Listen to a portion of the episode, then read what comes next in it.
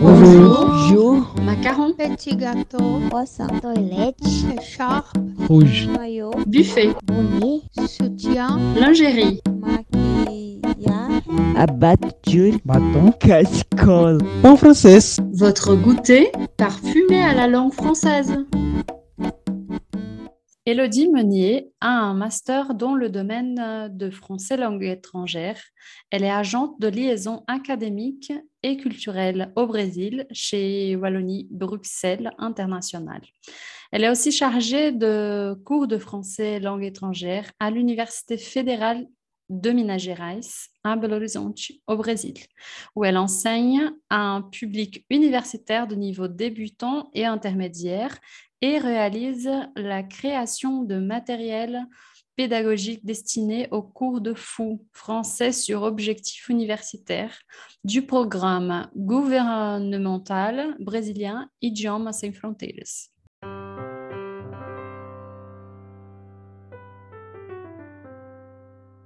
Salut, soyez les bienvenus. Euh, Aujourd'hui, nous avons le plaisir de recevoir euh, Elodie Meunier. Et comme d'habitude, je suis à côté de mon amie, ma camarade, Louisa Moraes. Comment ça va, Louisa? Ça va bien, et toi? Très, très bien. Bon, euh, très animé puisqu'on a pris des vacances. on est de retour hein, et on est de retour en grand style avec euh, Elodie. Comment ça va, Elodie? Bonjour à toutes et tous. Ça va très bien, merci et vous deux? Mmh, ouais, ça va. Donc, en fait, je pense que nous trois, on vient de prendre des vacances. Hein? Elodie aussi, elle a fait un beau voyage. Tout à fait. Et donc, Je continue à découvrir le Brésil. Ah ouais, je pense, en fait, quand on a, quand on préparait le script, n'est-ce pas, les questions pour euh, te poser, euh, je me suis rendu compte que, enfin, on pourrait faire plusieurs épisodes avec toi parce que tu fais plusieurs choses, tu fais plein de choses. Tu connais, je pense que tu connais plus le Brésil que nous-mêmes, hein, comme moi et Adrien. Et en fait, euh, je suis très, très animée pour euh, cette rencontre aujourd'hui, pour euh, te connaître un, un, peu plus et aussi pour euh, te présenter aux personnes ici au Brésil et enfin les personnes de partout qui nous, qui nous accompagnent. Merci vrai, pour l'invitation.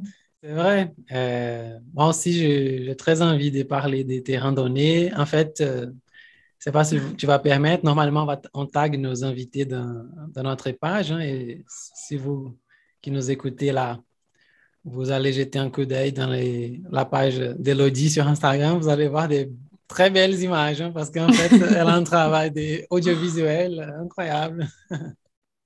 J'ai commencé pendant la pandémie, effectivement, à, à m'intéresser à l'audiovisuel et, euh, mmh. et, et, mon Instagram était fermé jusqu'il n'y a pas longtemps. Donc, euh, voilà, c'est nouveau de partager tout ça. Mais j'adore. ouais. Mais malheureusement, on peut parler un peu de ça aujourd'hui. En fait, on peut faire un, un nouvel épisode pour que Lodi nous présente le Brésil, en fait. euh, mais aujourd'hui, on va se concentrer plus sur, son, sur ton côté euh, comme un professionnel, je pense, hein, et pour parler de l'institution où tu travailles et tout. Euh, mais on aura l'occasion de parler un peu plus sur, sur tes projets hein, incroyables. Avec alors, plaisir. ah oui, merci. Bon, alors, euh, on commence comme d'habitude, hein, la toute première question qu'on qu pose aux gens. Elodie, qui es-tu à la queue de la boulangerie? Alors, euh, donc je suis Elodie et je suis très curieuse de tout. à la queue de la boulangerie, j'aime bien voir ce que les personnes devant moi vont prendre, euh, parce qu'à partir de ça, je vais imaginer leur vie, un événement, leur goût, etc. Et euh, quand on nous demande souvent qui on est, on a tendance à se présenter avec sa nationalité ou son travail, ce qu'on fait dans la vie. Et moi, j'aime bien commencer à parler avec ma personnalité ou la personnalité des autres aussi. Euh, et je trouve ça important de, de commencer par là parce que euh, c'est ma curiosité justement qui m'a euh, amenée à tracer ma route depuis ma petite Belgique. Euh, et là, c'est le moment où j'introduis le décor dans l'histoire, que j'introduis ma, ma, nationalité. Donc, je suis belge. Et à devenir agente de liaison académique et culturelle. Euh, et donc, c'est seulement le moment où j'introduis ma fonction après. euh, et ma passion pour mes voyages, puisque je suis en poste au Brésil. Euh, C'était mon premier pays, mon premier poste. Euh, et donc, c'est ce qui m'a amené justement à, à venir ici.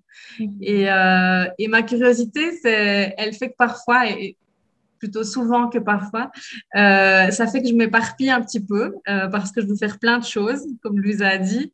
mais ça me permet de ne jamais m'ennuyer aussi. J'ai toujours de nouvelles choses à faire, à tester, des endroits à aller dans le pays incroyable qu'est le Brésil.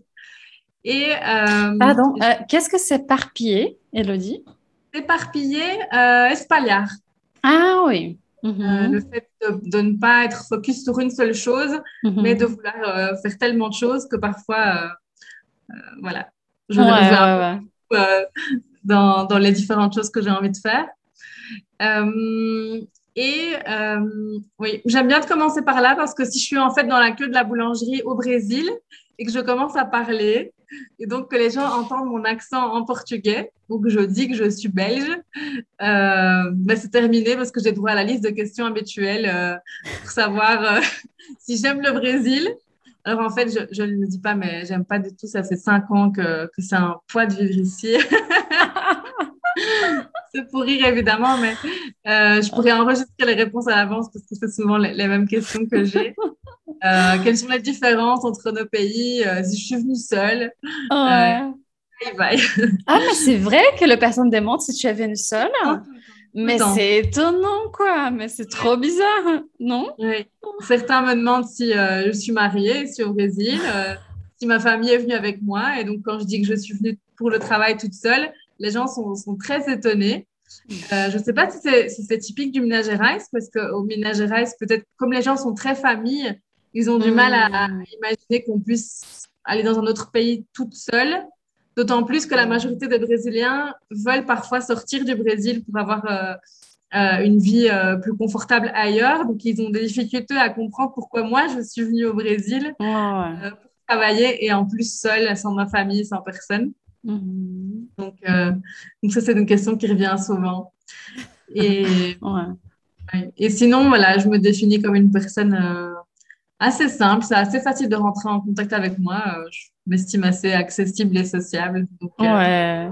Euh, ton accent, je pense que tu parles très très bien le portugais et c'est très difficile de, noter ton accent. Et donc, mais ça arrive quand même, hein, quelquefois, à la queue de la boulangerie. Mhm. Mais en fait, c'est assez marrant parce que certaines personnes me disent que je n'ai presque pas d'accent. Et ça, ça me fait plaisir parce que j'aimerais que passer presque pour une brésilienne pour qu'on arrête de poser tout le temps les mêmes questions. mais je comprends que les gens sont curieux. Euh, mais et d'autres personnes me disent que c'est que qu'on entend directement que je suis euh, étrangère. Donc ça dépend un mhm. peu. Et certaines personnes pensent que, pensent que je suis du sud du Brésil. Le fait que je suis blanche, que j'ai pas l'air d'une brésilienne. Ou...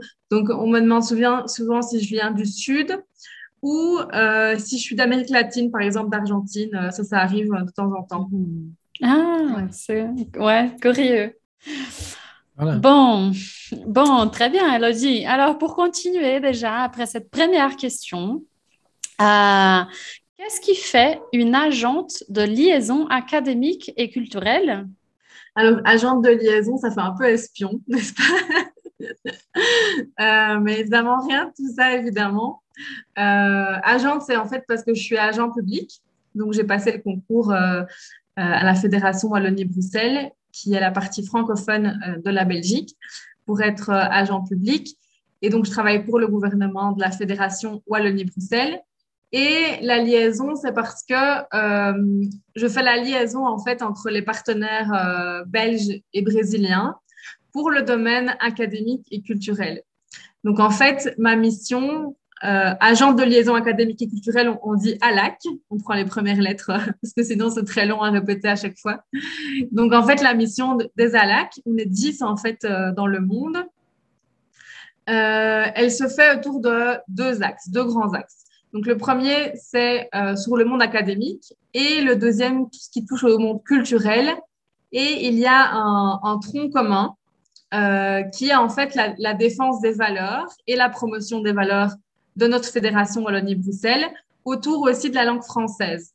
Donc l'objectif, c'est aussi de renforcer euh, la place du français euh, et, de son rayonnement dans le monde. La France est aussi très présente et donc c'est intéressant aussi d'avoir euh, une autre présence qui n'est pas le centre franco-français pour apporter aussi euh, d'autres euh, d'autres types d'artistes, d'autres d'autres types de regards aussi sur, sur la promotion de la langue française.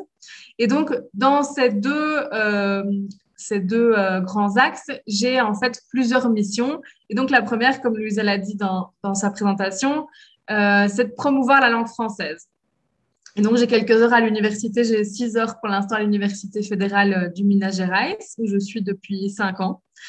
Euh, et je donne cours en graduation, en bachelier, comme on dit en, Belgique. Ça, dépend un petit peu selon les semestres. Généralement, c'est littérature francophone de Belgique, donc c'est très spécifique. Ce sont plutôt des cours optionnels. Le semestre passé, j'avais langue et linguistique. Et donc là, j'aime bien apporter un autre regard sur, bah, sur les belgicismes, les spécificités, les spécificités du français, l'écriture inclusive aussi, on en a discuté, ou les littératures francophones. les étudiants étaient, vraiment intéressés. Euh, ce semestre, j'ai un cours d'expression orale euh, qui n'est pas un cours de table de conversation. On va vraiment travailler l'éloquence, euh, la prise de parole citoyenne, la prise de parole en public. Euh, donc, c'est assez, euh, assez intéressant pour les étudiants. Et alors, je donne cours aussi euh, de français sur objectifs universitaires à l'UFMG. Là, c'est plutôt pour les administratifs ou les étudiants de toutes les, les facultés sans, sans, spécificité, qui veulent se préparer alors à aller étudier dans un pays francophone, préparer une mobilité.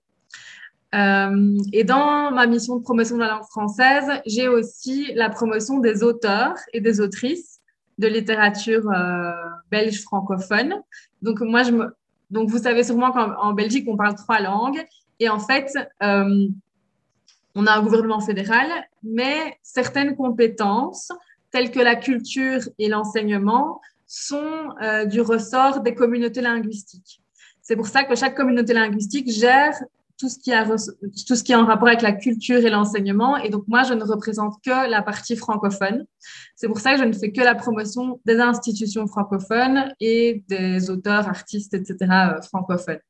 Donc, pour la littérature, on organise parfois euh, des événements, des conférences, des rencontres, des ateliers, que ce soit euh, de manière ponctuelle ou dans le cadre de la fête de la francophonie ou de la journée du prof de français qui aura lieu fin novembre. Euh, je travaille aussi, euh, on essaye d'avoir des contacts avec les maisons d'édition pour essayer de faire traduire euh, certains romans. Avec les traducteurs aussi, on vient, d'avoir justement un atelier pour les traducteurs avec la maison de traduction Guillermo de à Sao Paulo pour, sensibiliser les, traducteurs à la littérature francophone. Et je travaille aussi avec les associations des professeurs de français au Brésil pour organiser des formations, des événements euh, et répondre aux, besoins des profs euh, de différents États. Et une autre mission qu'on a aussi, c'est euh, d'assurer la, promotion euh, des partenaires en fait de, Wallonie-Bruxelles Wallonie-Bruxelles en Belgique euh, pour qu'ils puissent rayonner internationalement. Parce qu'on sait que les artistes euh, n'ont pas toujours euh, de facilité pour entrer en contact avec des festivals à l'international ou n'ont pas toujours le budget, euh, que ce soit de leur côté ou les festivals brésiliens, par exemple, n'ont pas toujours le budget pour faire venir euh, des artistes dans leur festival. Donc, nous, on, les aide on les appuie euh, quand ils ont des missions au Brésil, que ce soit en prenant en charge le billet d'avion, par exemple, ou le cachet lors des conférences, ou alors simplement rechercher des endroits où ils pourraient se reproduire à l'international. Par exemple, euh, chaque année, on organise une tournée aussi pour la fête de la francophonie. Euh, on, peut avoir un danseur qui est invité à un festival. Euh, c'est assez, assez divers. Mais au niveau de, l'enseignement, je m'occupe aussi des liens entre les universités et les institutions d'enseignement supérieur. Donc, je pourrais avoir une université, c'est le cas il a pas, il la semaine passée, une université qui veut développer des accords, par exemple dans le domaine de la santé, avec des institutions belges donc, moi, je vais les mettre en contact et de là pourrait naître un accord de mobilité ou de coopération ou des Brésiliens qui pourraient aller faire des stages dans des hôpitaux belges, par exemple, ce genre de choses. Donc, ça, c'est aussi mon travail. Mon travail, c'est de faire aussi du réseautage. du réseautage et le lien entre les partenaires brésiliens et belges. Et comment est-ce qu'on fait du réseautage? C'est aussi en faisant un travail de veille pas si vous comprenez ce que c'est la veille. Je n'ai pas de traduction en portugais pour, euh, pour la veille. Vous comprenez? La veille, c'est le jour d'avant Véspera. Non, il y, a, deux, il y, a deux sens à la veille. Le jour d'avant, mais la veille, c'est être attentive en fait à tout ce qui se passe, être en état de veille. Oui, ah. vela. je pense qu'on a en portugais aussi. Non, mais c'est différent. Ah, être en état d'attention, ouais. Mhm, ouais. Oui, je ne sais pas s'il y a un mot pour traduire exactement, mais. Atteinte et top. quand on nous demande de faire de la veille, c'est vraiment être attentive à tout ce qui se passe au niveau euh, académique et culturel, voir quand se passe mhm. euh, tel festival, s'il y a un webinaire sur tel sujet, par exemple, euh, mhm. si la, la FOBAI, qui est l'association brésilienne pour l'internationalisation des universités brésiliennes, va, va organiser un webinaire sur tel sujet mais je vais y participer pour, pour écrire en fait un rapport diplomatique ça, c'est un peu la partie moins sexy du travail parce qu'il faut qu'on puisse écrire des rapports, les poster sur notre plateforme interne de WebI pour en fait informer ah. les partenaires belges sur les opportunités qui pourraient les intéresser. Par ah. exemple, euh, quand il y a des salons d'étudiants, il y a des webinaires sur tel sujet, ben, je vais écrire un rapport, mais voilà, il y a telle opportunité. Mm-hmm. les, institutions sont intéressées à, collaborer, entrer en contact avec moi et, je ferai le lien euh, mm-hmm. euh, entre les partenaires. Donc ça, c'est, ça, c'est la veille. Et, euh, c'est vraiment un travail de liaison même. Quoi. Oui. Et ça prend beaucoup de temps. Euh, c'est, c'est beaucoup, beaucoup de travail parce qu'il faut être attentif tout le temps à tout. Euh, et notre travail, c'est aussi de faire une certaine diplomatie académique et culturelle, la soft diplomatie, comme on, comme on dit en anglais, mm-hmm. c'est-à-dire en fait défendre nos valeurs dans certains pays qui n'ont pas les mêmes que les, nôtres. Que ce soit en, participant à un festival de cinéma et en proposant un film qui propose aussi d'autres idées. Je pense qu'à Brasilia, il y a chaque année un festival de films LGBTI, puis plus. Euh, et donc ça, le fait de participer, c'est aussi défendre nos valeurs dans des pays où euh, euh, les personnes LGBT ne sont pas toujours respectées on, a toujours une instabilité, à euh, instabilité à l'international aussi, que ce soit des menaces climatiques, euh, économiques, sanitaires ou, démocratiques. Et euh, Wallonie-Bruxelles International estime que nous, on a un rôle à jouer dans la diffusion des valeurs d'ouverture, de liberté, d'indépendance, de démocratie via la culture et via aussi la recherche, l'enseignement. Euh, et, c'est ça ce que fait une ALAC, tout ça. Euh, c'est vrai que moi, je suis toute seule pour le pays, donc c'est beaucoup, beaucoup de travail. Euh, mais c'est très riche, c'est très intéressant. On découvre des choses tous les jours.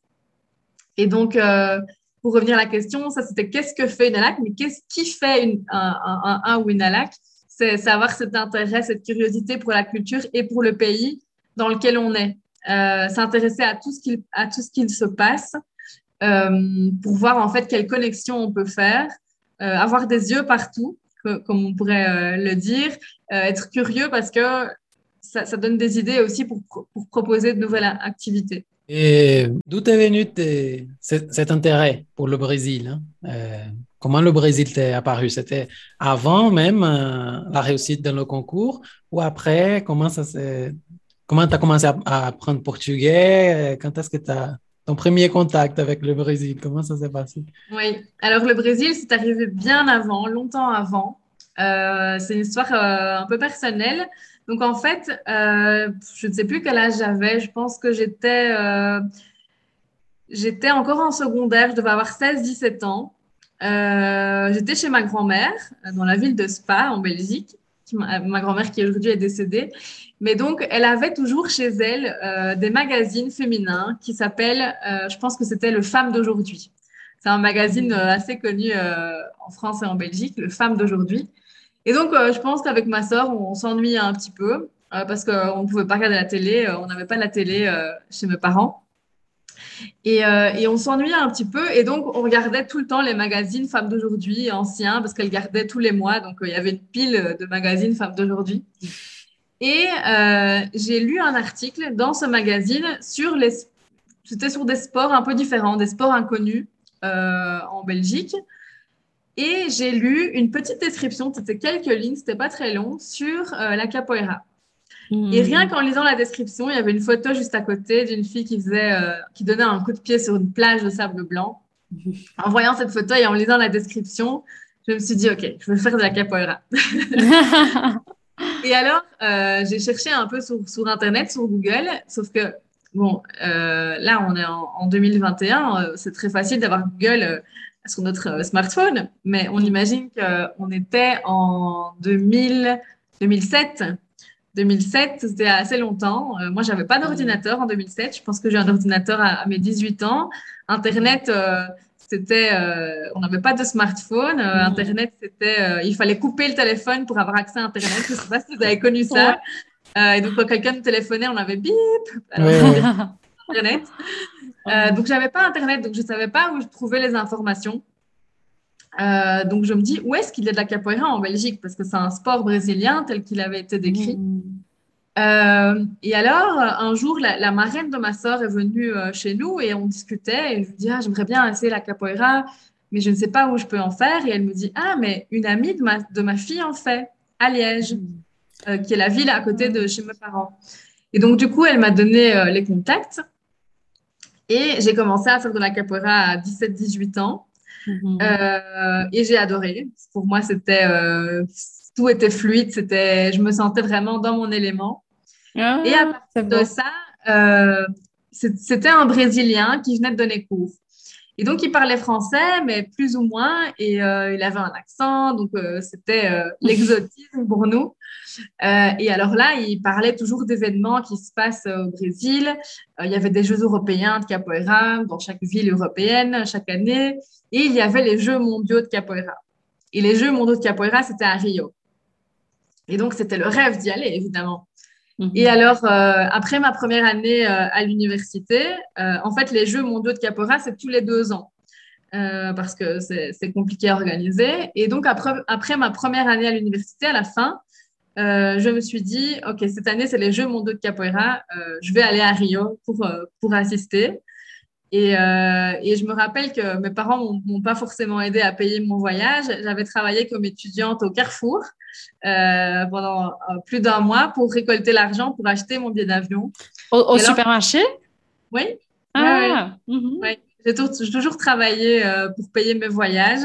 Euh, mes parents ne m'aidaient pas spécialement là-dedans. Là donc, euh, donc, tous mes voyages euh, ont été payés avec mon, travail d'étudiant chez Carrefour. J'ai déjà tout fait. J'ai travaillé à la boulangerie, à la poissonnerie, à la charcuterie, aux fruits et légumes, etc. pour payer mes voyages parce que c'était mon objectif. Et donc, j'ai payé mon, mon billet d'avion pour, euh, pour Rio. Mais alors, euh, le problème, c'est que j'avais un, un, examen, on dit une, deuxième session en, en Belgique. En fait, au Brésil, quand on a raté un examen, euh, on le passe directement une semaine après, je pense. Euh, le prova. Euh, en Belgique, en fait, on a, les deux mois de vacances pour étudier et puis en, ensuite, on a une, deuxième session pour rattraper les examens qu'on n'a pas, euh, n'a pas réussi. Et la première année à l'université, c'était vraiment une année euh, difficile et j'avais quatre examens, mais des très, très gros examens d'histoire, etc. Et donc, euh, j'avais déjà acheté mon billet d'avion avant d'avoir mon résultat. Et euh, mon, mon, retour était la veille euh, de mon examen d'histoire, le plus gros examen. Oh, mon Dieu! Donc, alors, tu étais vraiment mais, mais décidée, n'est-ce pas? Oui, mais venue alors, quand même. Je n'ai pas annulé. Je n'ai pas annulé. Je suis, je suis venue au Brésil. Mes parents m'ont laissé partir. Ils m'ont fait vraiment confiance. Et en fait, j'ai étudié tout le mois avant pour euh, partir au Brésil. Et donc, je suis partie deux semaines alors avec mon petit copain à l'époque.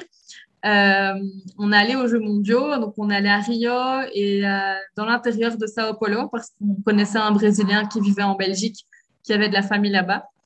Euh, et donc, c'était mon premier contact avec le Brésil pour la capoeira. Donc, on a, on a visité un petit peu, mais c'était focus capoeira. Et donc, ça, c'était en 2008. Et tu parlais, tu déjà parlais le portugais? portugais. Pas du tout, pas du tout. Et alors, euh, c'était difficile pour moi de communiquer avec les gens parce que euh, euh, il fallait que je demande tout le temps qu'on me traduise ou que qu'est-ce qu'il a dit et donc avoir tout le temps quelqu'un à, à côté de moi pour me traduire, c'était difficile. Et je me suis dit, la prochaine fois que je vais au Brésil, je veux me débrouiller toute seule. Et donc, j'ai pris des cours, j'ai cherché des cours en fait de portugais. Il n'y a pas tellement de cours de portugais en Belgique, mais il y avait un cours à l'université où j'étudiais, à l'université catholique de Louvain. Il y avait un cours de portugais le euh, fin d'après-midi le soir. C'était trois heures par semaine et je me suis inscrite euh, donc pendant deux ans en fait parce qu'il n'y avait seulement que deux années. Comme c'est pas une langue euh, très recherchée, après deux ans il y avait plus de, modules de, de, donc j'ai fait ces deux ans, j'ai adoré. Et puis, euh, en fait, j'ai fait deux masters. J'ai fait un, un master euh, de spécialisation en, en littérature. Et puis, j'ai fait un master en français langue étrangère. Et alors, entre les deux, je voulais vraiment faire une, une pause parce que c'était assez intense. Et là, j'ai pris un mois avec mon sac à dos, euh, mochileira, Ah, j'adore. ouais, pour venir au Brésil toute seule. Parce que je voulais me débrouiller toute seule. Vraiment, c'était c'était mon objectif. Et, euh, et là, j'ai pu me débrouiller euh, avec mon portugais qui n'était pas excellent, pas comme il l'est Mhm. maintenant, mais, euh, mais voilà, j'ai pu me débrouiller. Je suis restée un mois. J'ai fait beaucoup de coach surfing. Je sais pas si ça existe Ouais. encore parce qu'avec le Airbnb, Ah ouais, c'est vrai. Je pense que ça, ça a beaucoup changé. ouais. Mais le coach surfing, en fait, j'allais chez des, des personnes que je ne connaissais pas forcément. Bon, je regardais le profil, j'allais souvent, j'allais plutôt chez des filles. Euh, c'est plus sûr pour nous. Euh, mais j'ai connu t'as pas fait comme Louisa en Argentine. On a fait un épisode. Elle nous a raconté son histoire. Une fois, elle Ah est oui? allée en Argentine, en couchsurfing, chez, Ça dans un, chez un mec. Non, ça s'est pas mal passé, mais c'était Ouais. chez un mec qui habitait au fond d'un terrain friche. C'était très bizarre, dans un quartier bizarre. Et- Ouais. Mais mais j'étais un peu courageuse. Je sais pas si c'est l'esprit adolescente, jeune, je, je sais pas. Mais à la fin, ça, ça a trop bien marché en fait parce que je pense que c'est super cette, euh, cette idée-là de vivre vraiment d'habiter une semaine chez une personne, n'est-ce pas? Parce qu'on connaît vraiment la ville à partir de son regard, donc euh, de ses expériences, etc. Et donc, c'est pas quelque chose de touristique. Donc, on connaît vraiment euh, un côté euh, spécial. ouais. Oui, tout à fait. Depuis, je n'ai plus fait de couchsurfing, j'avoue. Euh, je sais, je n'ai plus été sur le site parce que je pense que maintenant les gens font payer leur, une- leur chambre qu'ils mettaient à disposition avant gratuitement. Ouais. Euh, Mais je pense qu'il y a encore des gens qui doivent le faire, mais c'était une très bonne expérience parce que j'ai rencontré des personnes. euh, euh, j'ai été chez une fille, par exemple, à Sao Paulo, qui partait ensuite en vacances avec des amis à la Chapada Diamantina et qui m'a dit Est-ce que tu peux venir avec nous? Et comme Ouais. j'avais rien prévu, je dis OK. Donc, j'ai été à la Chapada Diamantina pas longtemps, c'était 3-4 jours, parce qu'elle m'a proposé de voyager avec elle, alors que je Mhm. n'avais pas l'intention d'y aller. Donc parfois, on a des Mhm. opportunités grâce à ça qui, qui sont assez chouettes. Ouais. Euh, mais c'était mon premier voyage seul. Et en fait, euh, depuis, je, j'ai voyagé avec des amis aussi, mais j'aime bien de voyager seule aussi. Euh, et j'ai pas du tout peur. Tout se passe toujours très bien. Et, euh, et j'ai pris goût aussi à ça. C'était mon premier gros voyage seul pendant un mois. Euh, et j'ai pu me débrouiller seule en portugais. Donc j'étais contente. Et, pour revenir à ta question, du coup, euh, c'est un hasard qu'il y ait eu un poste au Brésil. Euh, parce qu'en fait, à la fin de mon deuxième master, j'avais commencé à postuler dans les alliances françaises. Dans toutes les, alliances françaises du Brésil, j'ai envoyé mon CV, une lettre de motivation personnalisée pour toutes les alliances possibles. J'ai même envoyé en Angola euh, parce que je voulais aller dans un pays lusophone. Et bon, évidemment, la plupart du temps, ils engagent euh, du personnel local parce, parce qu'il faut quelqu'un qui ait déjà un visa, c'est compliqué avec l'administratif. Mhm. Euh, et donc, je n'avais que des réponses négatives. Donc, euh, je me disais, bon, je vais, je vais terminer mon master et je vais postuler en Belgique, on verra bien euh, ce que je fais. Et avant les examens, on a reçu de notre coordinatrice du département du Master FLE, elle a envoyé à tous les étudiants qui terminaient le master une offre de Wallonie-Bruxelles International qui cherchait en urgence des lecteurs. À l'époque, je n'étais pas encore agente de liaison parce que ça n'existait pas, c'était des lecteurs. Donc, ils cherchaient des lecteurs pour aller enseigner en fait au Brésil parce qu'ils venaient de signer un nouvel accord avec le ministère de l'Éducation qui lançait le programme euh, Idiomas Sem Fronteras Français parce qu'à l'époque, ça n'existait que en anglais. Et donc, c'était pour un programme pilote euh, pour commencer à, implémenter le français au Brésil. Et donc, je me suis dit, bon, euh, c'est génial parce que moi, je, cherchais à aller au Brésil et le fait d'être employé par la Belgique, c'est beaucoup plus facile pour avoir un visa administratif, etc. Donc, j'ai passé euh, le concours alors que je n'étais pas encore diplômée. Et j'ai eu la chance d'avoir été prise. Euh, et, en fait, au début, on était trois à devoir partir. Et puis finalement, le ministère de l'Éducation n'avait pas les subventions suffisantes. Il n'y avait plus qu'une seule place. Et comme j'étais arrivée première, c'est moi qui ai eu la place. Donc, j'ai ah. eu de la chance. Et on a eu de la chance, en fait, hein, parce que je pense que... oui, oui. Je pense que ça serait difficile de trouver un autre Belge si passionné par le Brésil. Quoi. Ouais. Oui, non, c'était... Pour moi, c'était... Euh, je me sens comme un poisson dans l'eau. Et, euh, et j'ai eu de la chance. Et alors, c'était Belo Horizonte. On n'a pas eu le choix au niveau des villes, mais, mais j'aime bien, j'aime bien vivre ici. Mais je ne connaissais pas Belo Horizonte. Je n'étais jamais venue. J'avais voyagé dans d'autres villes, mais pas à Belo Horizonte. Mais je trouve que c'est une ville chouette pour y vivre. Donc, c'est agréable parce que c'était l'Université fédérale du Minas Gerais qui était partenaire euh, de Wallonie-Bruxelles International.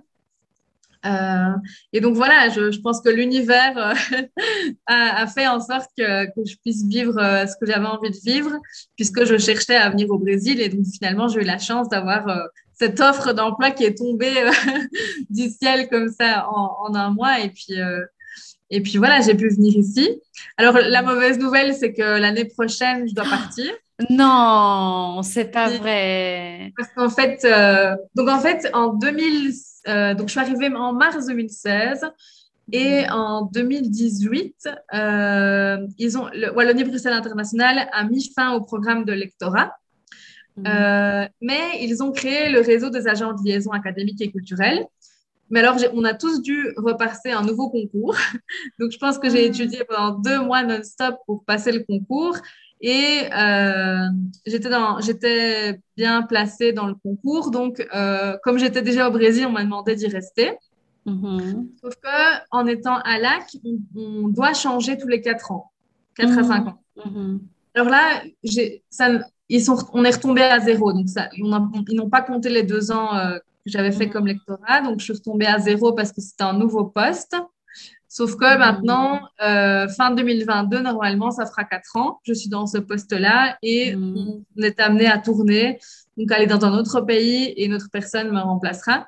Je n'ai pas encore d'informations sur quand exactement, où j'irai. Peut-être que je pourrais rester encore un, petit peu plus au Brésil, mais normalement, fin 2022, je devrais changer de pays, malheureusement. Ah non, non, je crois pas, c'est pas vrai. Et maintenant, et, je pensais vraiment de comment c'est parfait. Donc, malheureusement, un autre pays aura de la chance, mais comme je pense que ta personnalité, même cette énergie de vivre, cette disposition et toujours la curiosité, même que que tu as dit au début, n'est-ce pas? Et ça, c'est vraiment incroyable. Je me demandais, quand tu as commencé à parler de, de, dans la première question, n'est-ce pas, de qu'est-ce qui fait une agente de liaison académique et culturelle, je me suis demandé, mais elle dort 8 heures par jour? Je ne suis pas sûre. Hein? non, elle, pas seulement dort, mais pour dormir, elle va monter une montagne, ouvrir sa tente, et, Jouer de la capoeira un petit peu avant. et après, dormir.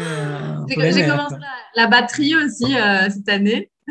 Euh, oui, j'ai ah, vu oui, ça. j'ai vu aussi sur Instagram. L'histoire, c'est que j'ai toujours voulu jouer euh, dans un bloc au carnaval. Ah oui. La pandémie, c'est compliqué. Et donc, j'adore les percussions. Et donc, j'ai décidé de commencer la batterie cette année. Ah, donc, il faut absolument le faire l'année prochaine. Hein? parce que c'est sinon. Hein? Je ne sais pas si j'aurai le temps d'apprendre, euh, parce qu'en fait, je suis très lente euh, pour apprendre. Non, mais c'est le ne carnaval, il ne faut pas être pro Oui, oui, pour, jouer. hein. Mon prof, euh, mon prof est, je sais pas le, le titre, mais il a un bloc du carnaval. Il est généralement euh, à la tête d'un- de ça. Comment Mais, s'appelle le bloc? Je ne sais pas, je ne sais pas. Je ne sais pas dire. Parce qu'il en avait plusieurs. Et pendant la pandémie, je ne sais pas très bien s'il a tout gardé. Mhm. Mais euh, j'adore, j'ai toujours adoré les percussions. Et euh, dès que j'entends le doom, par exemple, euh, je ne peux pas m'empêcher de bouger. oui. Et la capoeira en soi-même, il y a toujours des tambours. Ouais. hein, Ouais. toujours autour. ouais, C'est- ouais. C'est dommage, mais on va, on va profiter un peu, euh, trop un peu de toi. Encore un an. J'ai encore, Encore un an. un an, voilà. Ouais. Euh, et tu as parlé de, de ce travail dans le FOU, le français sur objectif universitaire.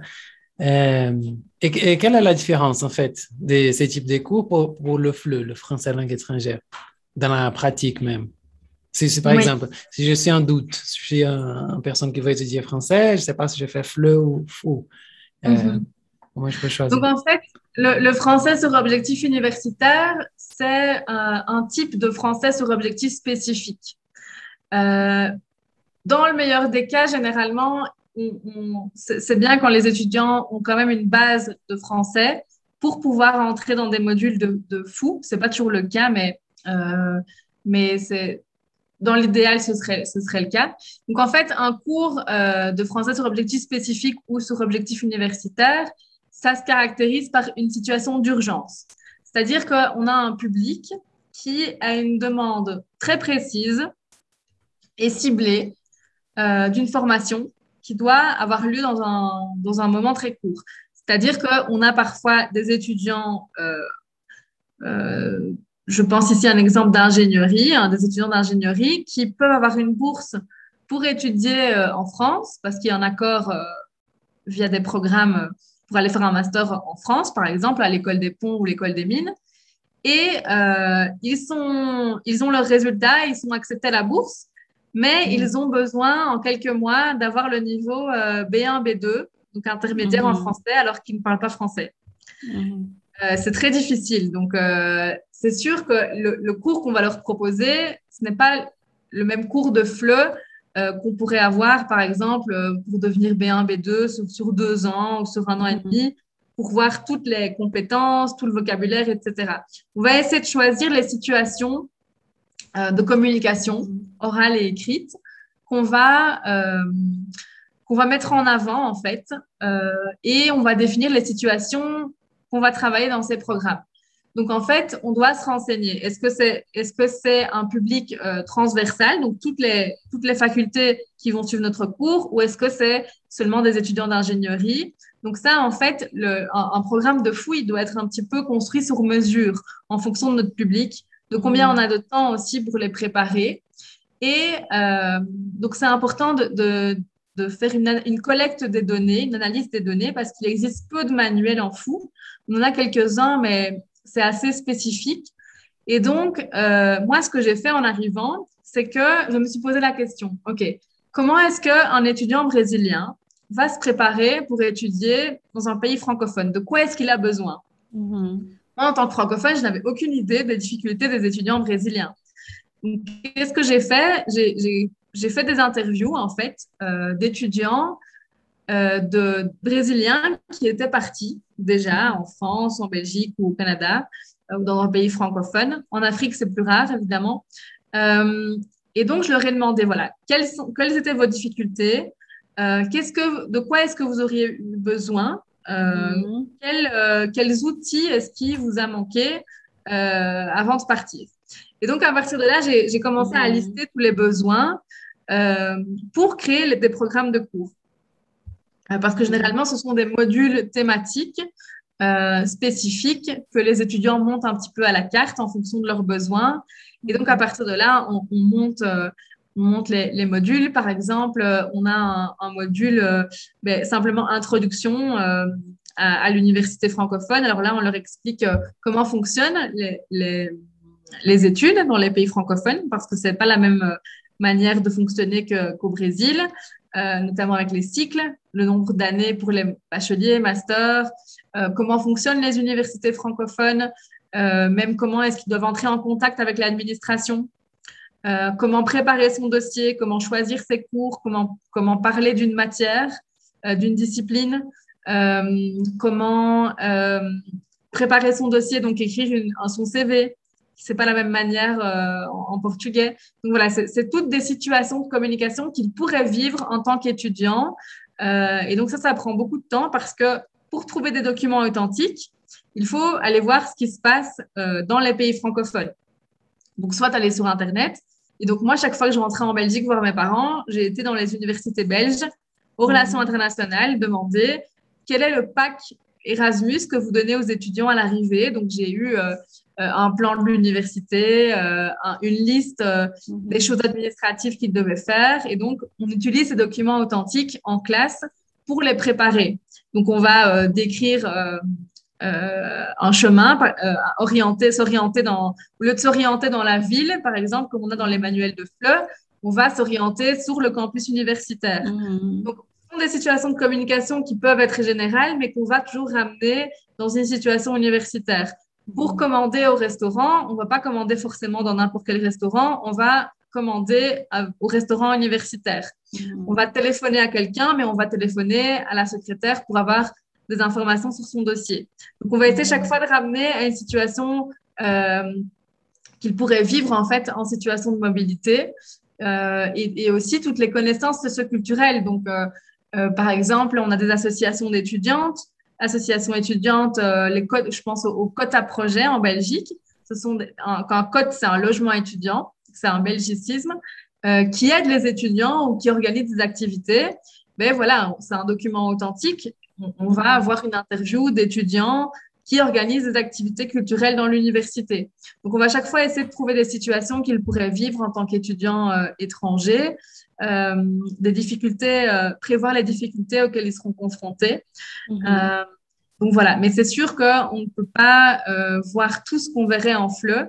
Il faut choisir, il faut faire des choix parce que le temps de préparation est vraiment, est vraiment beaucoup plus court que ce qu'il n'aurait si, euh, si ils se préparaient longtemps à l'avance. On essaie de sensibiliser les- étudiants euh, à se préparer, même s'ils n'ont pas de projet de mobilité direct, mais certains découvrent qu'ils vont apprendre le français quand ils ont une opportunité concrète, évidemment, et donc ils ont un temps très court parce qu'ils doivent peut-être passer le DELF ou le DELF euh, en six mois ou un an et avoir de, de zéro arriver à un, un niveau B1, B2, alors que normalement, il faudrait au moins deux ans pour y arriver.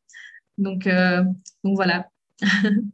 Ah, c'est parfait. Et là, je trouve que c'est, en fait, euh, en tant que prof, je trouve euh, super intéressant, n'est-ce pas? Parce que quand vraiment, on a un objectif et on prépare, ça donne envie, n'est-ce pas? Donc, euh, nous, je pense qu'on est plus, plus animés en tant que prof et aussi l'étudiant parce qu'il sait, je, je, je dois utiliser ça, j'aurais besoin.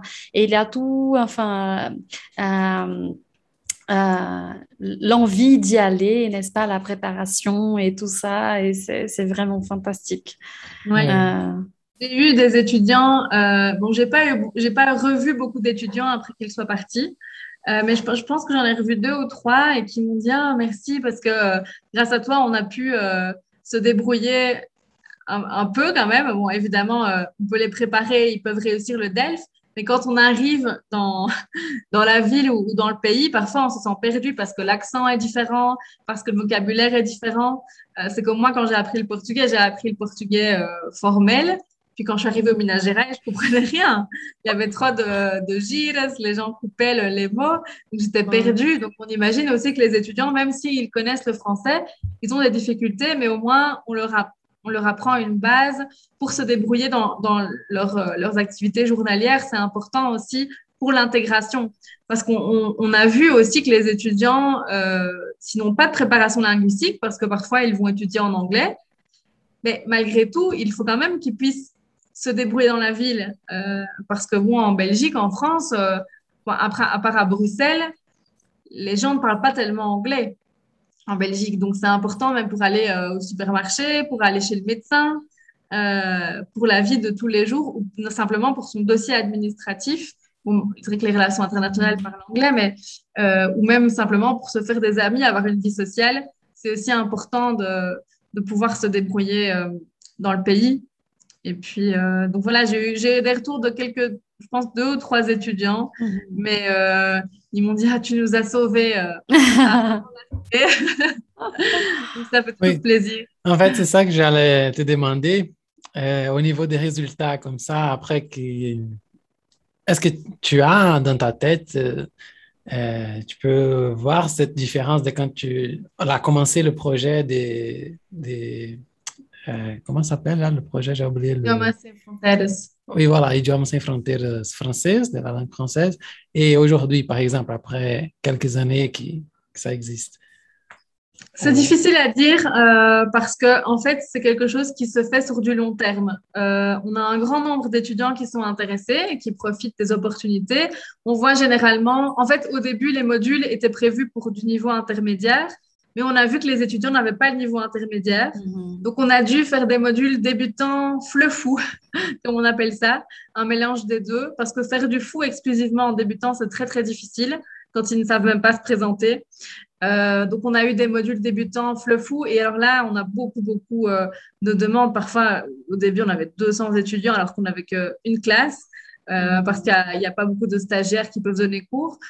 Mais euh, dans tous les cas, je pense que c'est important de continuer à proposer euh, les cours parce que même pour les personnes qui n'ont pas de projet de mobilité, ça fait partie malgré tout de l'internationalisation des universités. Euh, L'apprentissage des langues étrangères en général, c'est un outil de développement des programmes de mobilité académique. Et on pense toujours à l'internationalisation comme la mobilité académique. Il n'y a pas que ça. Il y a aussi ce qu'on appelle l'internationalisation at home. Donc, pour les étudiants qui ne vont pas nécessairement partir, mais qui ont aussi l'opportunité d'apprendre une langue, de profiter euh, d'événements culturels euh, au Brésil grâce aux, aux événements qu'on organise aussi Mhm. euh, et, et, et d'avoir des compétences en plus sur leur CV, même s'ils n'auront pas de mobilité dans un pays francophone. Donc c'est important aussi d'avoir ce, cette idée-là. Maintenant, au niveau des chiffres, j'ai aucune idée parce que comme c'est un travail qui se fait sur du long Mhm. terme, on ne sait pas finalement qui a pu mettre en pratique directement dans un accord de mobilité, qui euh, Mhm. voilà, qui, qui a continué avec le français ou qui a arrêté finalement après, après un ou deux Mhm. modules. C'est très difficile, mais comme c'est sur du long terme, je pense que il, il y a des retours positifs. On, on voit qu'il y a une demande des étudiants parce que chaque fois qu'on a des offres, on a beaucoup d'inscrits. Donc Mhm. ça, ça montre l'intérêt euh, du programme. Et l'intérêt, c'est aussi- enfin, le point positif, c'est que c'est gratuit pour les étudiants. Euh, Ce n'est pas comme le centre d'ex- d'extension où ils devraient payer. Ici, c'est une proposition gratuite, donc euh, chacun peut en profiter. Et on voit qu'il y a un très fort intérêt des étudiants vu le nombre d'inscriptions. On doit souvent en refuser parce que on n'a pas assez de profs en fait pour, pour, pour toutes les offres. Ouais, là, je me souviens, j'ai fait en 2015, j'ai fait un cours de formation de- euh, pour le fou avec Héloïse à Albuquerque. Ouais, et ça fait longtemps et c'était vraiment le début du projet, n'est-ce pas? Après, j'ai entendu parler des, de tout ce travail-là énorme de construction de, de, de documents pédagogiques, de matériel, de matériaux didactiques, n'est-ce pas? Et c'est vraiment, vraiment un travail énorme et très beau en même temps, n'est-ce pas? Parce que produire ce type de matériaux-là, c'est vraiment l'opportunité de changer un peu tous les, tous les, tous les, les problèmes, le petit problème qu'on voit dans, dans les méthodes euh, traditionnelles, enfin, de pouvoir euh, vraiment apporter de nouveaux, de nouvelles euh, choses qui sont importantes, n'est-ce pas? Par exemple, des documents authentiques, par exemple. La méthode avant, il, n'y en avait pas, donc c'est vraiment, c'est un, c'est un beau travail. J'aime, j'aime beaucoup quand j'entends parler du fou parce que je trouve euh, super important, n'est-ce pas? Mais je pense que l'intérêt aussi du programme Idiomas Sans Frontières, c'était pas seulement de donner cours à des personnes pour préparer la mobilité, c'était aussi former les stagiaires en lettres, en didactique, euh, qui, qui se destinent à être enseignants, mais en leur donnant un autre type de pédagogie. Donc, et ça, on continue à le faire euh, parce que Idiomas Sans Frontières, donc en fait, a été euh, arrêté par le ministère de l'Éducation. Mais c'est l'ANDIFES, qui est l'Association nationale des dirigeants, euh, des recteurs des universités, qui a repris le programme. depuis cette année. Donc, le programme continue via l'INGIFES et on vient de signer un accord avec WebI, donc Wallonie-Bruxelles International, pour continuer la collaboration et on va commencer la semaine prochaine une formation en didactique du fou. Euh, on a d'ailleurs une cinquantaine d'inscrits, donc c'est très positif, de professeurs et de futurs profs, donc des stagiaires en lettres, qui vont être formés à la pédagogie du fou pour offrir ce type de cours dans les universités. Euh, et donc, ISF, c'était offrir des cours, mais aussi former les futurs profs. Et ça, c'est aussi euh, un axe important du programme, d'offrir une formation différente. Parce qu'on voit que les stagiaires, bon, donner cours avec un manuel, je dis pas que c'est très facile, c'est bien, mais le fait de créer son propre matériel, on voit que les étudiants vont à un autre niveau euh, de pédagogie parce que Mhm. c'est un autre travail, réfléchir à comment, à comment monter une fiche pédagogique, comment euh, agencer les activités, qu'est-ce qu'on fait avec tel document. C'est Mhm. aussi quelque chose euh, que tous les stagiaires ne vont pas faire. Parce que Mhm. quand on travaille avec un manuel, on n'a pas toujours ce travail-là. On suit le manuel, euh, ce qui, est écrit, etc. Mais le fait de tout créer soi-même, ça permet d'avoir une autre vision sur la pédagogie et sur le matériel pédagogique en, en tant que tel. Et généralement, les, les stagiaires qui commencent à travailler comme ça euh, ont des difficultés à suivre un manuel après ou, ou vont proposer d'autres activités qu'ils vont créer euh, pour euh, euh, complémenter le manuel. Complémenter. Parfois, j'hésite dans les mots en français à, fo- à force de parler portugais. Complémentaire pour, euh, voilà, pour, pour ajouter par, par rapport aux activités du manuel. Et donc, on Mhm. voit qu'il y a un- on voit qu'il y a une amélioration euh, dans les pratiques didactiques euh, des stagiaires et des futurs Mhm. professeurs. Ah ouais, tout à fait, j'imagine. hein. Et, Ouais, et les, et- les professeurs, ils seront plus engagés, bien sûr. C'est la conséquence euh, euh, évidente. ouais. Et voilà. Et cette quête pour des matériaux authentiques, je pense que c'est très riche même. hein. On apprend pendant qu'on prépare les cours. Et, et c'est ça, on va préparer un cours en pensant dans cette classe. Si c'était d'autres personnes qui étaient là, on allait chercher Mhm. d'autres types de matériaux parce qu'on sait que c'est ça qu'ils préfèrent et tout. hein. Et parce que les livres didactiques sont, sont un peu... C'est la même chose pour... Oui, voilà, c'est le standard, c'est le même pour tout le monde et tout le monde va Mhm. parler des mêmes choses. Donc, ce qui est intéressant avec le, le, le fou aussi, c'est que euh, l'étudiant, il, il va aussi produire avec des choses qu'il connaît. C'est-à-dire que, par exemple, on va leur demander de... euh, J'ai j'ai un cours de présentation académique, comment faire une présentation scientifique orale en français? Et donc, la tâche finale, c'est de, de, de présenter une recherche en français. Donc, moi, je vais leur donner des outils transversaux et eux vont l'appliquer en fonction de leur discipline. Donc, ils vont devoir Mhm. rechercher le vocabulaire de leur discipline. C'est pas moi qui veux leur enseigner du vocabulaire d'ingénierie. Moi, je connais rien en mathématiques ou en technique euh, ou en psychologie. Mais moi, je leur donne des outils euh, transversaux et eux vont devoir produire avec du vocabulaire dont ils vont avoir besoin dans leur discipline. Donc ça, ça permet aussi euh, de, s'approprier la matière et de rechercher du vocabulaire qui est lié à leur, euh, à leur discipline, à leur cours. Alors qu'on n'a pas forcément dans le FLE puisque ça, reste des thématiques euh, assez générales. Donc l'étudiant se sent aussi investi et concerné par ce qu'on lui demande de faire. Ouais, tout à fait, tout à fait. C'est, très, très beau. Euh, alors, Elodie, une autre question. Comme tu es belge, et bien sûr, on te demande tout le temps ici au Brésil des trucs de, de la Belgique. Eh, mais et c'est là, bon. c'est pas différent. Mais c'est bon parce que maintenant c'est enregistré. Je vais t'envoyer que ce morceau-là. Oui, exactement. Et là, Alors, toujours que sais. quelqu'un te demande, tu, tu mets sur ton téléphone le morceau et les gens Mais t'écoutent. Il faudrait que j'enregistre en portugais alors. Que je. Ah ouais, dommage. Ouais, ouais, ouais. Donc, Donc, ça va pas marcher. Mais alors, on va faire la question quand même.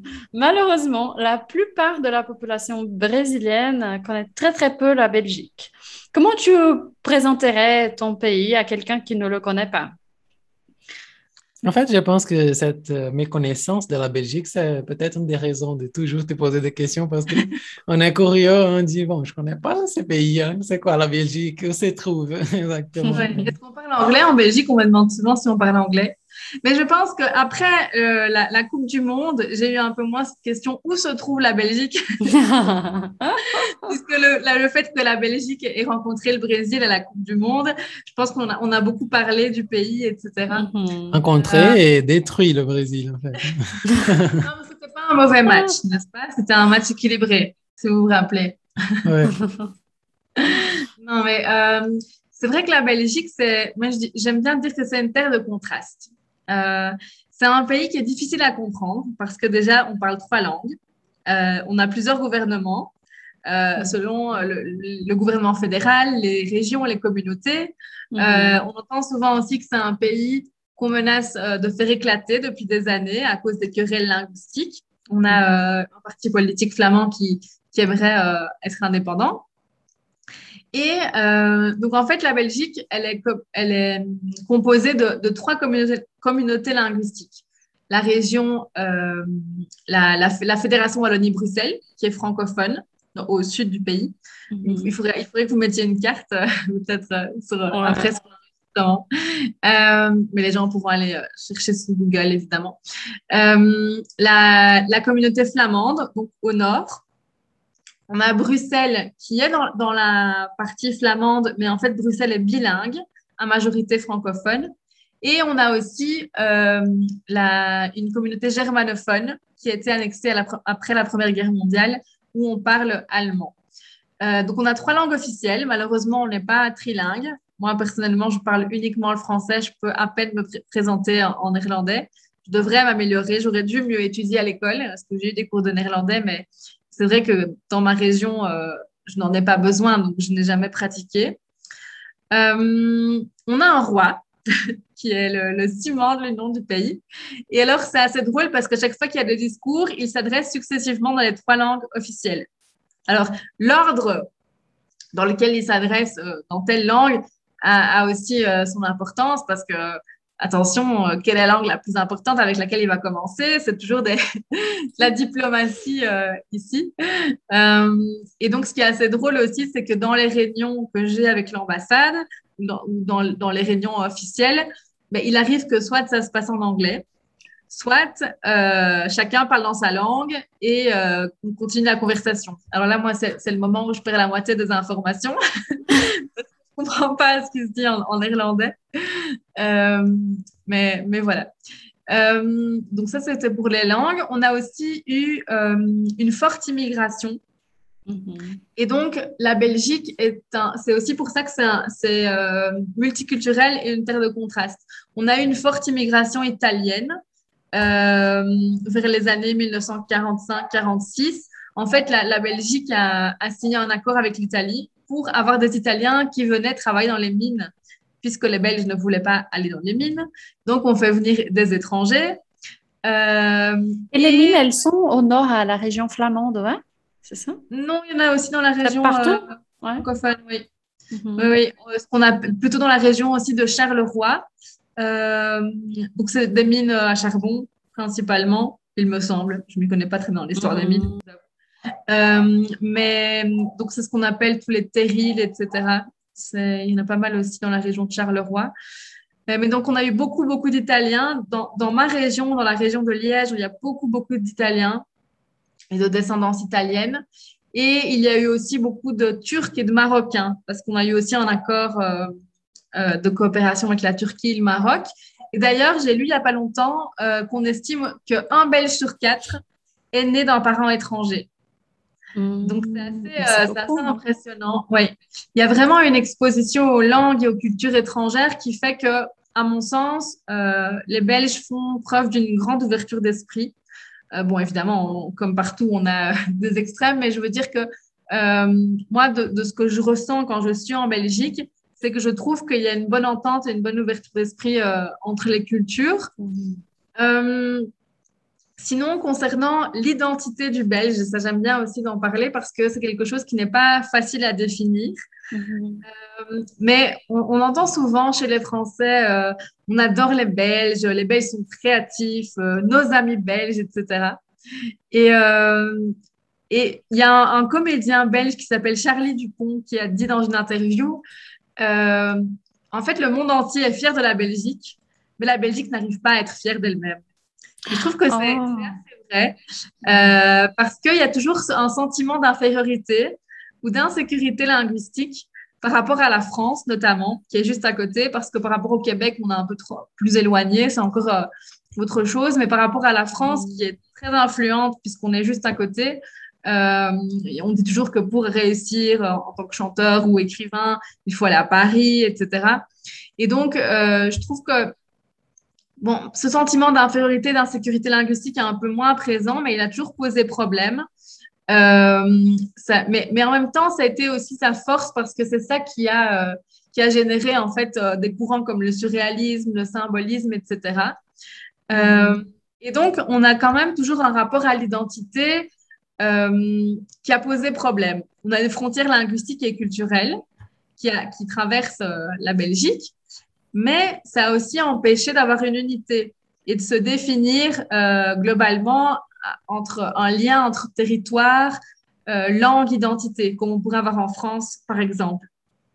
Et donc, quand, quand on sait, par exemple, que, que la place de la littérature a joué dans, dans cette unification française, mais quand on réfléchit à la Belgique, on voit que les Belges ont eu des, des difficultés à, à se définir, puisque la littérature flamande et la littérature francophone ne va pas former une unité culturelle, n'est-ce pas? Il n'y a pas d'unité de langue et de culture.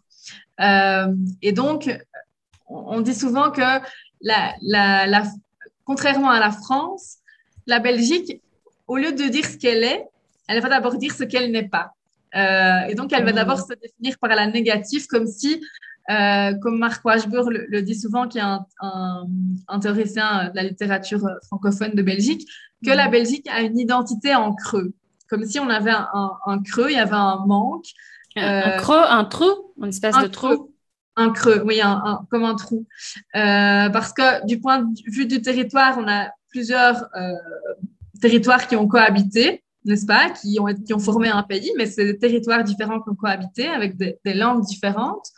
Euh, du point de vue de la langue, on a la partie francophone sans être la France. Les Flamands, ils, ils parlent néerlandais sans faire partie des Pays-Bas.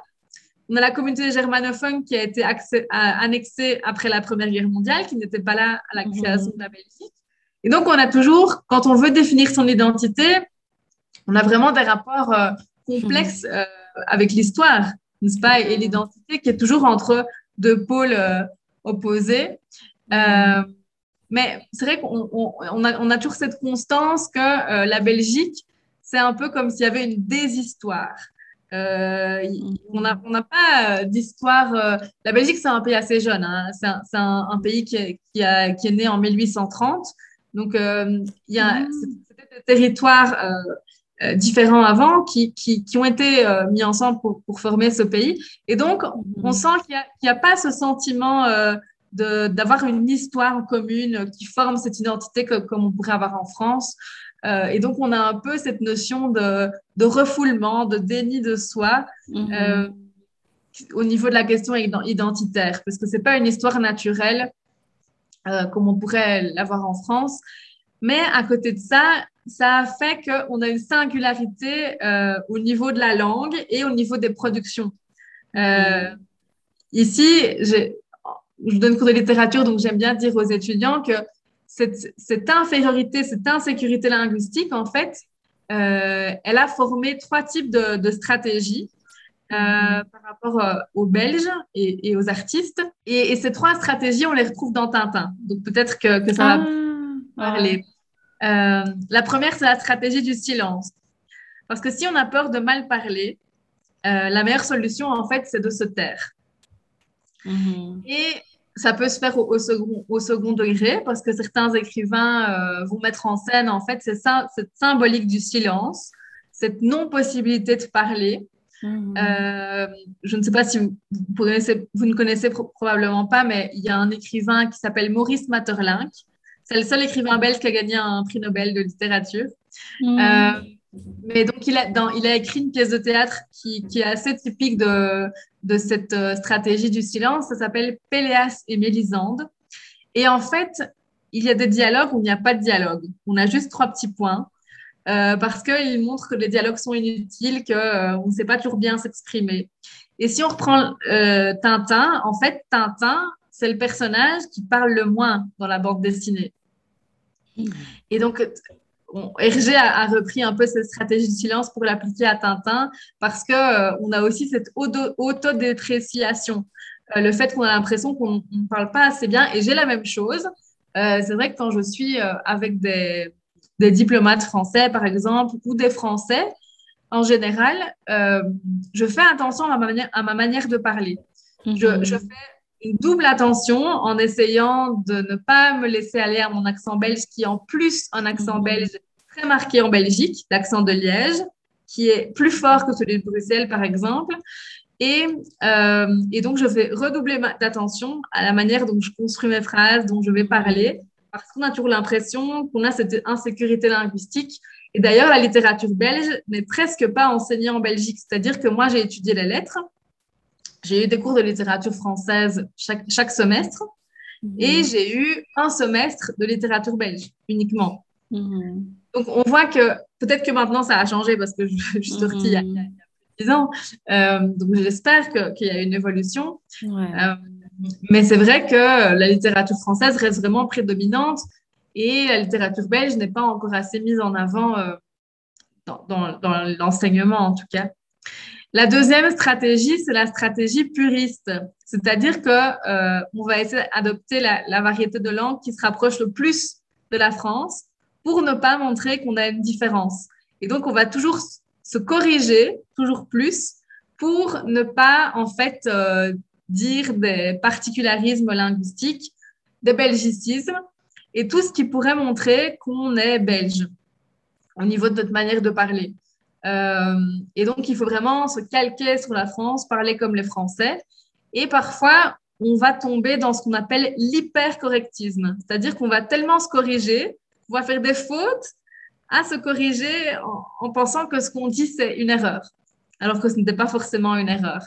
Et si, euh, si on réfléchit à, Tintin, je ne sais pas si vous connaissez les Dupont, les deux jumeaux, les Dupont dans Tintin, eh bien, en fait, euh, c'est ce qu'ils font. Ils vont toujours se corriger. Ah, je dirais même plus en se corrigeant, etc.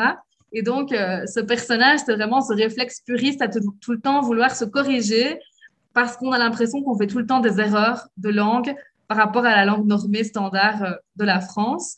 La troisième stratégie qui a été développée, c'est la stratégie de surcompensation ou d'exagération. C'est-à-dire qu'on est conscient qu'on n'a pas la norme, qu'on ne parle pas comme la norme euh, de Paris. Je ne veux pas dire de France parce que certains, euh, si, on prend le nord ou le sud à Marseille où l'accent est différent, on sait qu'il y a aussi euh, des stéréotypes par rapport à, certaines régions de France. Donc, je, dis plutôt la langue standard qui est plutôt le standard parisien.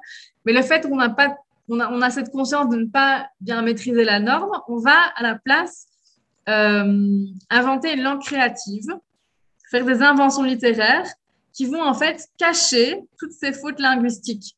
Euh, on appelle ça en littérature le baroquisme d'écriture. On va réécrire en faisant trop euh, pour, pour, pour, pour, pour cacher un petit peu cette irrégularité.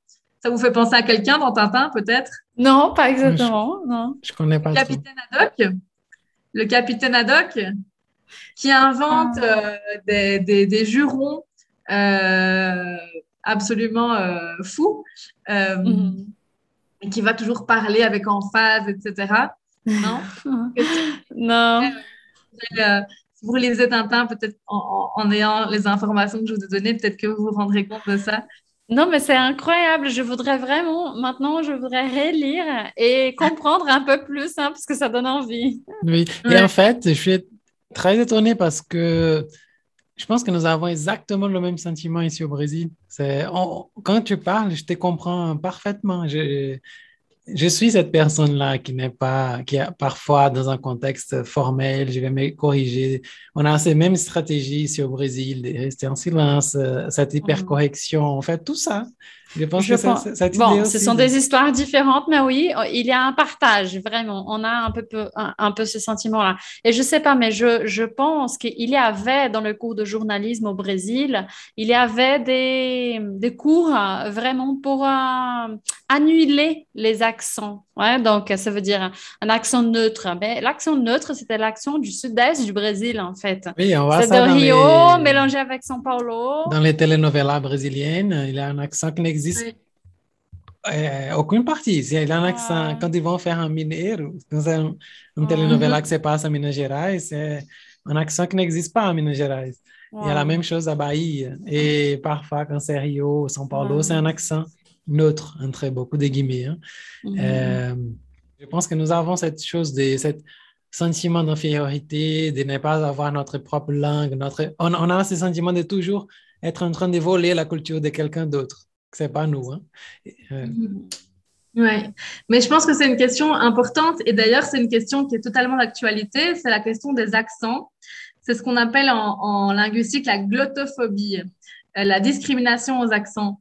Et donc euh, ça existe encore euh, bah, en Belgique et en France, par exemple. Je ne sais pas s'il y a encore des cours dans, le journalisme pour gommer l'accent, mais en tout cas on voit, j'avais déjà vu que des Français qui viennent de Marseille, qui ont un accent très prononcé, euh, ne vont pas être engagés pour dire le journal télévisé.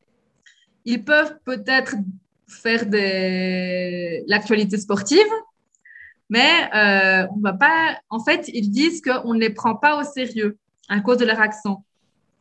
Il y a aussi, j'ai une amie qui a étudié avec moi euh, et dans son master, elle a fait sa, son mémoire de fin d'études, sa dissertation de fin d'études euh, sur la glottophobie, la discrimination aux accents.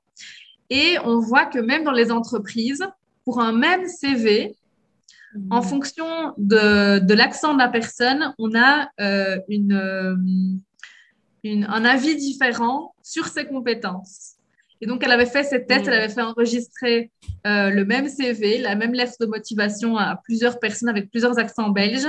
Et on voyait que même si les entreprises disent non, nous, on ne fait pas de discrimination, inconsciemment, Mhm. on a des accents qui nous paraissent moins sérieux que d'autres. Et euh, il y a encore cette discrimination aux accents. Et je ne pense pas seulement à la discrimination aux accents régionaux, je pense aussi aux accents sociaux. C'est-à-dire que les personnes qui viennent des périphéries ont des tics de langage euh, ou ont une certaine manière de parler qui peuvent être discriminantes, même s'ils viennent de la même ville, de la même région. Donc, on a une Mhm. discrimination aux accents qui est encore totalement présente aujourd'hui. C'est un- une thématique qu'on aborde justement dans mon cours euh, de linguistique que j'ai vu au semestre passé. Euh, et et c'est c'est quelque chose de totalement actuel et, et, et important. Moi, par exemple, avec mon accent belge, euh, mon accent de Liège principalement, je pense que je l'ai perdu beaucoup en, en vivant à l'étranger. Mais quand j'entends certains liégeois, je me dis, mais quel accent horrible. Moi, je déteste l'accent de Liège parce que c'est un accent qui, qui donne l'impression qu'on est un peu paresseux, il est un peu lent comme ça. Euh, c'est pas un accent euh, qui, qui est valorisé, en tout cas, l'accent belge, l'accent de Liège. Alors que l'accent de Bruxelles, par exemple, ou l'accent de Tournai, qui est plus proche de la France, euh, me choque moins. Donc, euh, on a toujours cette glottophobie, cette discrimination aux accents qui est, qui est toujours très importante, même aujourd'hui. hein. Oui, et, cette chose bizarre euh, qu'on apprend à ne pas s'aimer, en fait. hein. Mhm. Euh, on apprend à ne pas aimer notre accent, à ne pas aimer notre corps, hein, parce que nous sommes ça. Et, et voilà, Ouais, on apprend à ne pas s'aimer. Ouais. Moi-même, j'ai déjà vécu ça euh, parce que je suis, j'ai grandi à la campagne, au nord de Minas Gerais, et c'est vraiment, c'est c'est trop différent au Val du Jequitinhonha. Et donc, quand je suis venue habiter ici à Belo Horizonte à l'âge de 15 ans, je me souviens de vraiment de commencer à changer. Et j'ai déjà, je pense souvent à ça. Et ça, c'est une question qui, bon, aujourd'hui, on commence à parler, n'est-ce pas, à cause du, des réseaux sociaux, surtout des personnes qui, euh, qui viennent du nord-est du Brésil, n'est-ce pas? Parce qu'il y a toujours un préjugé pour les personnes qui habitent à São Paulo, parce qu'il y a toujours ce côté-là de São Paulo, de la, du pouvoir, enfin, de cette représentation, de toutes ces questions-là euh, sociales, n'est-ce pas? Et Mm. donc, euh, c'est vraiment... euh, quelque chose de fort, n'est-ce pas, qu'on est en train de changer et que j'espère qu'on change, n'est-ce pas? Donc, Ouais. ouais. Mais ce sont des, des réflexes inconscients qui, qui prendront du temps à, à changer et qui ont la vie dure. hein. Mais heureusement, en Belgique, on a, on a, on a aussi le second degré, euh, le fait qu'on ne se prend pas au sérieux. Je pense que ça, c'est aussi un- important qu'on ne retrouve pas forcément euh, en France. D'ailleurs, euh, si vous voulez mettre dans le podcast un extrait, vous connaissez le, le comédien belge Benoît Poulvorde? Après, je peux vous envoyer le lien si vous voulez. non, je voudrais. Non, je connais pas. Il, il, a, il y a un extrait sur YouTube où il parle de la différence entre le cinéma belge et le cinéma français. Et je trouve que c'est assez typique. Bon, c'est une situation de cinéma, mais euh, on peut l'appliquer à tout. Et ça Mhm. montre que le belge ne se prend pas au sérieux. Après, je vais vous envoyer, si vous voulez mettre l'extrait dans, dans le podcast, c'est assez intéressant, euh, où il explique vraiment cette différence que ben, le cinéma français, il y a quelque chose dans le cadre, une voiture dans le cadre. Mhm. Et il va dire euh, à tous les assistants, il y a une voiture dans le cadre, il y a une voiture dans le cadre. Là, il dit une bagnole, mais une voiture Espagnol, ouais. dans le cadre. Et alors, tout le monde euh, crie sur tout le monde, il y a une voiture dans le cadre. Et le pauvre assistant va, va bouger la voiture. Mhm. Et Benoît Poulvord, après, il dit, alors que le cinéma belge, c'est de l'artisanat. Mhm. Personne ne se prend au sérieux. Tout le monde est ami. Y a une voiture dans le cadre. On la bouge. on cherche pas à savoir qui est responsable. Et, euh, et donc, il y a, c'est ça, c'est la Belgique, c'est le fait qu'on se prend pas au sérieux. Euh, c'est aussi une force. Euh, et, et je pense que il faut reconnaître aussi l'incroyable talent que, que certains de nos artistes, le, le talent du pays. Et c'est aussi un peu mon travail en Belgique de faire connaître ce talent parce que en- maintenant, de plus en plus, quand on parle de la Belgique, c'est un gage de qualité. Euh, je, pense qu'on a une, génération d'artistes euh, qui, en a fini avec ce complexe du petit belge, parce qu'on nous appelait souvent les petits belges. Euh, pas seulement pour le petit pays, mais on voyait qu'il y avait quand même cette hiérarchie. Les Français nous appelaient les petits belges. Maintenant, je pense que je pense que c'est assez terminé de dire ça de manière condescendante. Euh, on a une génération d'artistes qui ne se soucient pas forcément de la, la, modernité, la mondanité parisienne, même si, malgré tout, pour réussir, il faut aller à Paris parce que c'est pas seulement en Belgique, on a quand même que 11 millions d'habitants, plus ou moins, ce qui est la ville de Sao Paulo, si on compare, donc c'est très petit, ça suffit pas pour réussir. Mais je pense que l'identité belge, elle s'est quand même stabilisée. Euh, on a quand même des fiertés, des traditions. Mhm. Les réussites sportives au football, je pense que ça a Mhm. pas mal réussi aussi euh, les Belges. Même si, enfin voilà, toute la gastronomie, l'autodérision, etc.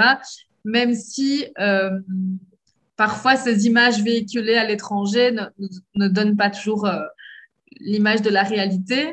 Parce que c'est vrai que les Belges sont, aussi attachés à leur appartenance locale. Et euh, malgré tout, les francophones et les flamands font quand même un peu vie à part. Euh, Mhm. Voilà. Mais moi, j'ai- moi j'aime bien aussi la Belgique euh, dans, dans sa façon de, de se démarquer de la France par ses spécificités linguistiques. Moi, je, je suis très fière d'être belge, d'avoir ma culture et, et voilà. Alors, pour continuer, Elodie, euh, dans le domaine, si on parle déjà des artistes, dans, dans le domaine culturel, quels sont les artistes les plus répandus aujourd'hui en Belgique et de ce côté-là, qui c'est pas le mainstream hein? Oui, euh, bah, je pense qu'on bah, on, pré- on ne présentera plus Stromae. Mhm. il a Dernière chanson d'ailleurs, euh, la, la semaine passée, je pense, elle a déjà 11 millions de vues euh, sur, Ouais. Sur YouTube. C'est énorme, ouais. Il revient Ouais. après une dizaine d'années, donc c'est c'est bien. Euh, Mhm. Peut-être, bon, il n'y a pas beaucoup d'artistes qui sont très connus au, Bré- au Brésil, mais ils sont, je vais en citer quelques-uns qui sont connus quand même à, à l'international. Angèle, qui est assez euh, connue également, euh, elle vient de sortir une nouvelle chanson avec Bruxelles, je t'aime, où elle parle Mhm. justement de ces différences entre flamand et, et wallon, parce qu'elle elle a étudié aussi euh, le néerlandais à l'école. Donc, euh, Mhm. ça, c'est la dernière chanson. Euh, il y a aussi un, un groupe de rock qui s'appelle Girls in Hawaii, qui est assez chouette. Sinon, peut-être que c'est connu à l'international, euh, Lost Frequencies, euh, qui chante en anglais aussi. On n'a pas, Mhm. je dirais qu'il y, y a beaucoup de gens qui chantent en anglais euh, plutôt qu'en Mhm. français. Mhm. Donc, euh, donc voilà. Sinon, au niveau des artistes, euh, en littérature, ben, Amélie Nothomb, elle est très Ah connue. ouais, ouais. Donc, euh, donc, Amélie Nothomb, elle est assez connue euh, à l'international et au Brésil aussi, elle a déjà été traduite. Chaque année, elle sort un, un livre à la rentrée littéraire. Euh, Éric Emmanuel Schmitt, il est assez connu aussi. Il est français euh, d'origine, mais il a naturalisé belge. Donc, on le considère quand même comme un peu de chez nous. Mhm. Euh, pour le cinéma, Les Frères Dardenne, certains films ont été euh, diffusés ici au Brésil. Les Frères Dardenne ont déjà gagné plusieurs palmes d'or au Festival de Cannes, donc ils sont assez connus. C'est un cinéma euh, plutôt de ce qu'on appelle un cinéma social. Euh, ce n'est pas des comédies, euh, ce ne sont pas des comédies, euh, mais c'est un cinéma qui fait réfléchir sur des thématiques euh, d'actualité. Sinon, euh, moi j'aime bien te parler de Magritte, il est décédé. mais qui? que Magritte, René Magritte, ouais, ouais. euh, il est décédé, mais, mais il, est, il est assez connu. euh, on, on le connaît en tout cas, en tout cas avec sa célèbre pipe. Ceci n'est pas une pipe. Oui. Ouais. Je pense que les auditeurs et les auditrices ont déjà vu. Donc c'est un peintre surréaliste. Euh, et si vous allez à Bruxelles, n'hésitez pas à aller voir euh, son musée. J'adore Mhm. Magritte, moi, de mes peintres préférés. Oui, oui, Euh, moi, moi aussi. J'ai Il y a eu la, la chance, pomme, la pomme verte, n'est-ce pas? oui, j'ai Oui. eu la chance de- d'aller dans une exposition de Magritte quand j'ai à Paris. Et c'est une chose euh, unique. Et en fait, la, je sais pas comment on dit, mais sur mon, mon téléphone, l'image qui apparaît, c'est en fait un, un tableau de lui hein, Ah, que j'adore. La persistance de la mémoire, qui s'appelle. Ouais. Je trouve qu'il a, il a euh, une manière d'interpréter le monde incroyable, euh, d'aller toujours voir derrière le, ce, ce qu'on observe en fait, d'aller, d'aller voir ce qui se cache derrière et de, et de proposer des tableaux qui font réfléchir. Euh, Les tableaux des, des amants qui s'embrassent avec des tissus sur la tête, c'est une chose incroyable. couches. Il y a plusieurs couches d'interprétation, toute cette trahison des images. Euh, il veut toujours Mhm. souligner en fait la différence entre l'objet concret qu'on peut toucher Mhm. et l'image qui est peinte. Donc, je trouve que c'est vraiment très, très intéressant. Euh, donc, si vous pouvez aller à Bruxelles euh, voir son musée, il est très chouette. Et évidemment, Tintin. Euh, vous connaissez probablement Tintin. Il est connu dans, dans le monde entier. Mhm. Et, et donc, ces bandes dessinées, même si Hergé est décédé, on- ça, ça reste malgré tout un, un produit d'exportation qui représente très bien la Belgique. euh, Ouais. un des premiers auteurs francophones euh, qui a vraiment installé la bande dessinée. qui- Il est considéré comme le père de la bande dessinée européenne. Donc, euh, voilà, c'est. Mhm. Ouais. Ah, parfait. Ouais. J'aime le, j'aime le chat de, c'est Gerluc? Gueuluc, le chat de Gueuluc. J'aime Ouais. beaucoup, en fait. Je, je, je rigole et c'est vraiment, vraiment, j'aime, j'aime. Oui, si vous suivez Philippe Gueuluc euh, sur Instagram, je pense qu'il il publie euh, tous les jours. En fait, il publie dans, dans des journaux belges et donc il, il reposte euh, ses dessins sur son compte Instagram. Mhm. Certains liés à l'actualité, d'autres des jeux de mots, etc. Donc, il y, a, il y a un humour très sympa Ouais. chez Philippe. Ouais. Ouais, j'aime beaucoup. Alors, on commence déjà à avancer, à arriver à la fin, et on a les deux dernières questions euh, pour te poser. Et là, c'est, il y a une question qu'on n'a pas faite et que tu veux répondre. Alors, j'ai réfléchi à cette question, et, euh, mais comme j'adore les mots et la linguistique, euh, je voulais parler des mots qui sont intraduisibles dans d'autres langues. Et, et mon mot préféré en portugais, c'est saudade. Parce que c'est difficile à expliquer, il n'y a pas de traduction. En fait, il faut traduire avec une phrase. On n'a pas un mot pour traduire, euh, pour traduire ce, ce mot. Et, euh, et un mot que j'aime bien aussi, que j'arrive pas à traduire en portugais, bon, ça arrive souvent. euh, on a discuté du mot. euh, quel mot qu'on ne peut pas traduire, dont on a déjà La, discuté? la gourde. ouais. Mais, euh, mais j'ai. euh, Bon, mais là, il faut expliquer un petit peu, hein, parce que pour les francophones, saudade, c'est plus ou moins quelque chose qui nous manque, hein. Euh, mais c'est intraduisible. c'est la nostalgie, euh, mais elle peut être euh, triste. mais aussi ça peut être une nostalgie affective de quelque chose qu'on a, qu'on a bien aimé. Euh, par exemple, moi, quand je suis en Belgique, j'ai la saudade du Brésil. C'est pas de la tristesse, c'est le fait, cette affection qui fait qu'on a envie de revivre tous ces moments qu'on a vécus. Mhm. Voilà, tout à a- fait. ouais. Et le mot gourde, c'est ce qu'on appelle en portugais garrafinha. Qu'on apporte avec nous partout, enfin. Mais ce type de garrafinha très chic, quoi. C'est pas des bouteilles en plastique, comme Elodie nous expliquait tout à l'heure.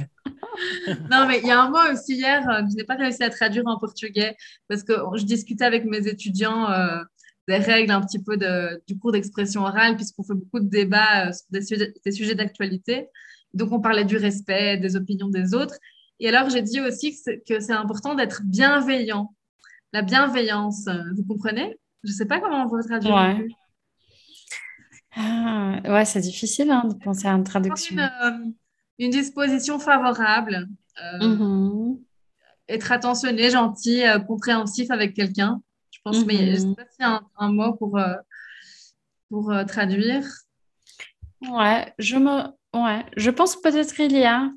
euh, je vais chercher, mais, Mais, mais ça, mais on c'est utilise important. dans quel contexte? Quand quelqu'un va chez toi, il faut rester bienveillant dans ce sens? Non, c'est en général euh, être bienveillant envers les étudiants, euh, être bienveillant envers une personne euh, qui nous explique ses problèmes, par exemple. Oui, faire attention, on dit en portugais. Il n'y a pas de- cette expression en portugais, Ah ouais, je c'est pense. vrai. Ouais. Ben voilà, il faut inventer un nouveau néologisme pour ça. Je Ouais. vous. Ouais. Je voulais vous demander, quel est votre mot préféré en français? Ah, le mien, c'est poubelle. Poubelle? Et en fait, j'ai découvert il y a quelques semaines à travers un... J'ai préparé un cours, en fait. Et alors, quand, quand on a parlé tout à l'heure de cette préparation des cours personnalisés, on apprend beaucoup de choses. Et j'ai j'ai appris que le mot poubelle, en fait, c'est le nom du maire de Paris à l'époque. hein, qui a- il a inventé ça. Et c'est lui qui a inventé cet objet parce qu'avant, on jetait les déchets dans, la- dans les rues même de Paris. Ouais. Et c'est maire, il a créé ce- cet espace euh, spécifique pour jeter les déchets. Et donc, ils ont commencé à appeler le, le truc des poubelles. Et j'ai dit, mon Dieu, Exact. ils ont littéralement jeté le nom de la famille euh, dans la poubelle. C'est comme les frères Lumière, hein, la lumière. Ah Ouais, c'est vrai, tout à fait. Mais oh, sauf que c'est une chose beaucoup pire Adolphe. d'avoir ton nom. Adolphe Sax qui a inventé le saxophone Ah bon? Ah, et qui est belge d'ailleurs aussi. ah voilà. Ah, mon Dieu. Alors, je ne sais pas quel est le mot que, que j'aime le plus. hein. Pe- Peut-être, euh, j'aime beaucoup J'aime aussi. chou, pâte à chou. Oui, très chou, c'est bon. Chou, ouais, c'est très mignon, c'est très mignon. Papillon, je trouve joli aussi. Ouais. D'ailleurs, chou, euh, c'est un, un surnom que euh, les amoureux se donnent parfois. Mon chou. Voilà. Chouchou. Oui, c'est très mignon. Alors, on peut utiliser pour... pour euh. Alors, j'aime beaucoup.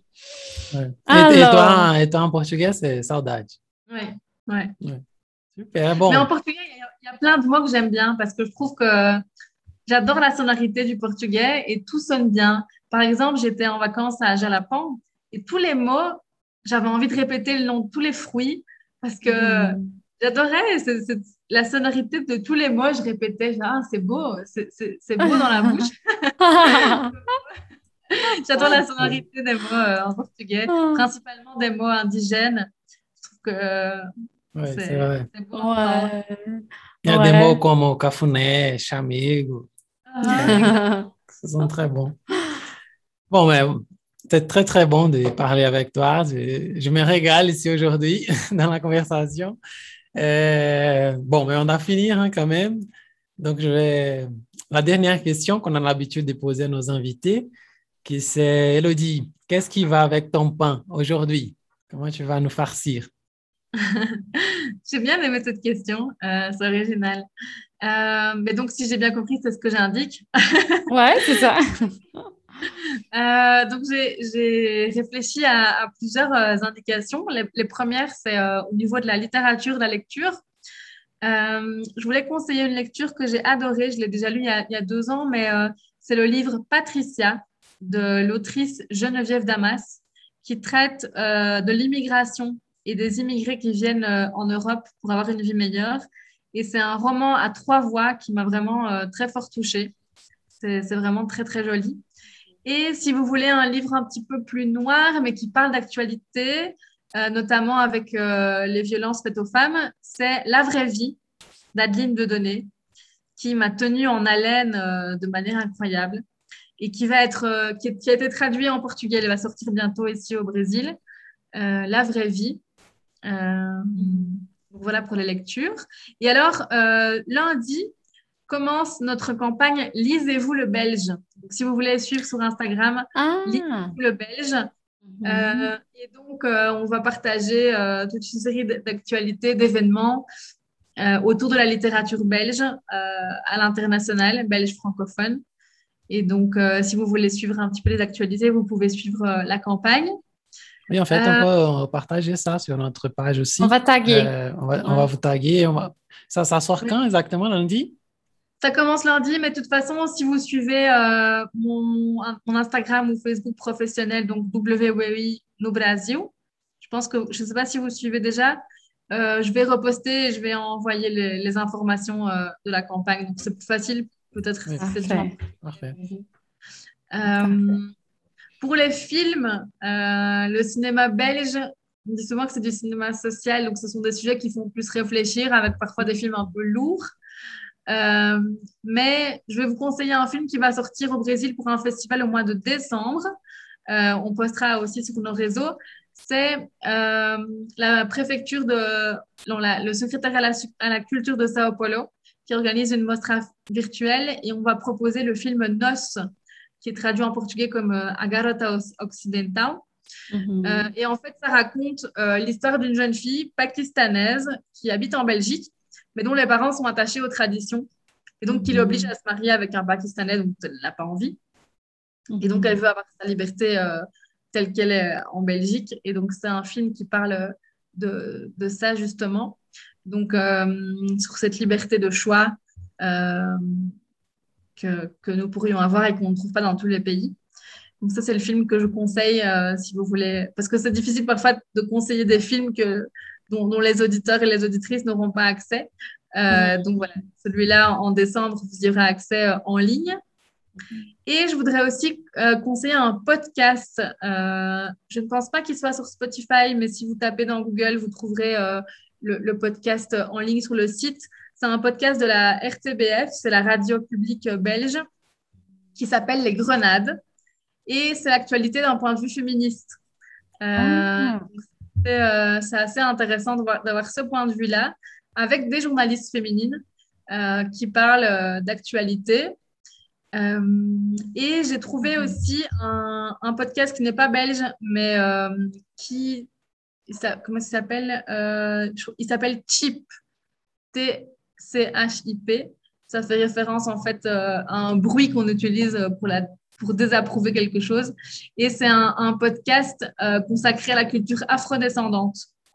Euh, donc ça pourrait aussi intéresser aussi euh, les auditeurs et les auditrices avec des sujets assez larges. Qu'est-ce que c'est un homme noir aujourd'hui, etc. Ça, permet, ça nous permet de réfléchir aussi, nous, en, en tant que blancs, à comprendre aussi les, les questions euh, qui sont dans la société euh, à ce niveau-là. Donc voilà. Ah, super, c'est cool. hein. Ah, je suis intéressée je- déjà. hein, je vais tout chercher. Bon, euh, pour vous qui nous écoutez, comme d'habitude, toutes ces, toutes ces informations seront sur notre Instagram pendant la semaine, après la, la sortie de, de l'épisode. Euh, on va taguer sur Elodie. Vous pouvez y aller voir tes- ces beaux travaux audiovisuels. Et aussi, on va taguer Wallonie-Bruxelles International. Vous pouvez suivre pour voir les opportunités des- d'études, d'ac- des- d'activités culturelles et tout. Et voilà, merci beaucoup de nous accompagner jusqu'ici. Merci Euh, beaucoup, Elodie, pour ta disponibilité, toujours hein, pour, euh, euh, pour tout. On est vraiment, vraiment content de te recevoir aujourd'hui et de pouvoir euh, partager un peu plus et te connaître un peu plus, n'est-ce pas? Et c'est toujours... euh, J'aime bien te rencontrer tous les fois où on s'est rencontrés. J'ai beaucoup aimé, en fait. Je suis, je suis un peu, je suis toujours touchée par ton esprit de, de curiosité, de liberté et d'énergie par rapport au travail et aussi à la vie, n'est-ce pas? Et si jamais quelqu'un des Wallonie-Bruxelles International nous écoute, laissez-nous, Elodie. hein. Oui, Qu'est-ce qui se passe là? Plus 4 ans, c'est bon. hein? Que- Merci à vous en tout cas pour l'invitation. C'était très agréable de papoter euh, avec vous aujourd'hui autour de thématiques euh, bah, qui me tiennent à cœur parce que j'aime toujours bien euh, Mm. parler de, de ce que je fais, parler un peu de mon pays. Donc euh, merci à vous pour l'invitation et merci euh, pour votre écoute. Ah, merci, merci Voilà. à toi. Merci tout le monde. Alors, ciao. Merci. Au revoir. Ciao. Salut. À bientôt. Bonne journée. Bonne soirée. Et oui. Ciao. À la prochaine.